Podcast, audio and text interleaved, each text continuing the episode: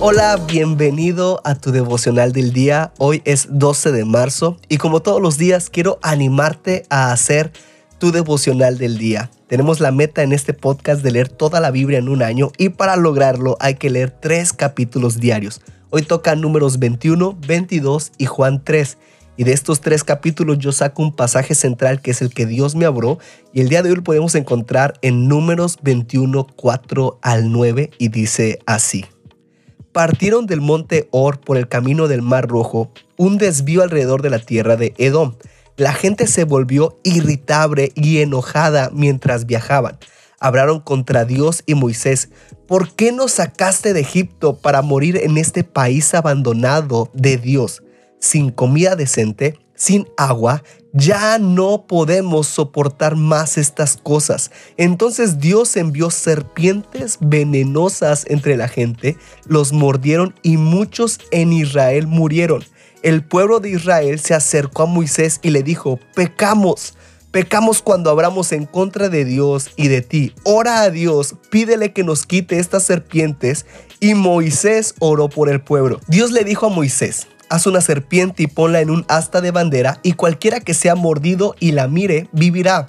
Entonces Moisés hizo una serpiente de cobre encendido y la puso encima de un asta de bandera, y cualquiera mordido por una serpiente que luego miraba a la serpiente de cobre, vivía.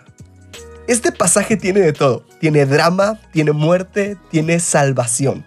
Y vemos cómo los israelitas se enojan con Dios, se empiezan a enojar con la obra que Dios ha hecho y Dios por ello manda serpientes para que ellos reconozcan su pecado. Después ellos piden perdón y Dios manda a Moisés a hacer una serpiente y le dice, ponla en un asta de bandera y cualquiera que vea esa serpiente y sea mordido por otra, va a vivir. Ahora, esto no tiene nada de sentido. no tiene sentido natural. Pregúntale a un médico si eres mordido por una serpiente y ves una serpiente de cobre, ¿vas a vivir? Eh, no. Porque un asta, una, una imagen no cambia el veneno que tenemos. Pero aquí podemos ver la promesa de Dios. Es como Dios diciendo, yo obraré, ten fe, aunque tú has pecado, no importa, ten fe, confía en mí, confía en la obra y en lo que yo te he prometido, mira a la serpiente de cobre y vas a ser salvo.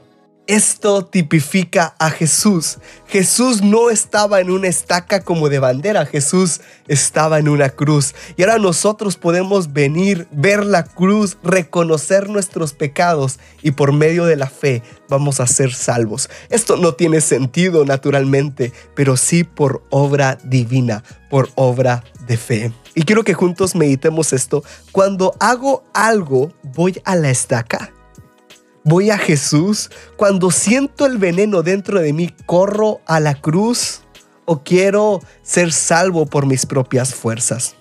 Wow. Quiero animarte a hacer tu devocional del día.